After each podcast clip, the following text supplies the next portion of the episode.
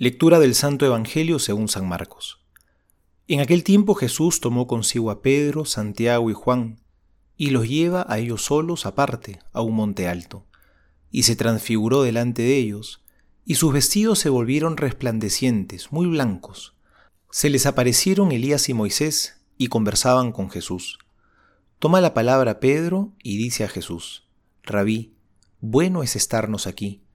Vamos a hacer tres tiendas, una para ti, otra para Moisés y otra para Elías, pues no sabía qué responder, ya que estaban atemorizados. Entonces se formó una nube que los cubrió con su sombra, y vino una voz desde la nube.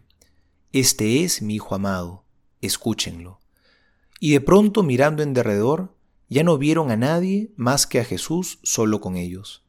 Y cuando bajaban del monte, les ordenó que a nadie contasen lo que habían visto hasta que el Hijo del Hombre resucitara de entre los muertos.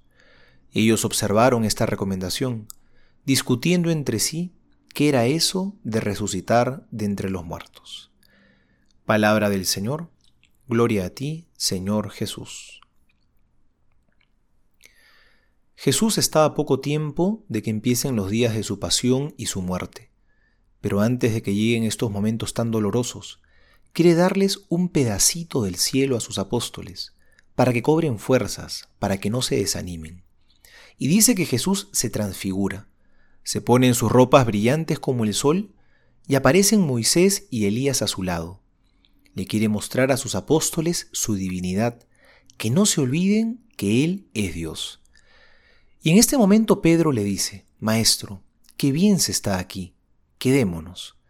Y es que Pedro, frente a Jesús transfigurado, sintió la presencia de Dios. Eso es justamente el cielo. El cielo es vivir en la presencia de Dios. El cielo no es un lugar, es una persona. No es que donde está el cielo, ahí está Dios. Es más bien, donde está Dios, ahí está el cielo. En ese monte Tabor, ahí estaba el cielo, porque ahí estaba Jesús.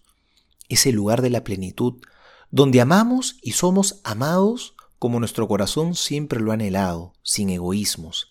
Eso es el cielo. Es el lugar donde al fin estaremos en paz.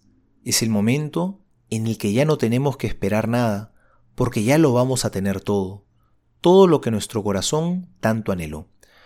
No lo olvidemos, el cielo no es un lugar ni un sitio, es una persona, es Dios, es estar en comunión plena con Él para siempre.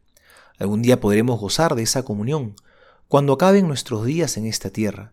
Pero ya aquí podemos empezar a pregustar de manera anticipada la experiencia del cielo, si es que aquí en la tierra ya vivimos unidos a Él, si estamos en comunión con Dios, si vivimos así, ya empezamos a saborear la alegría del cielo.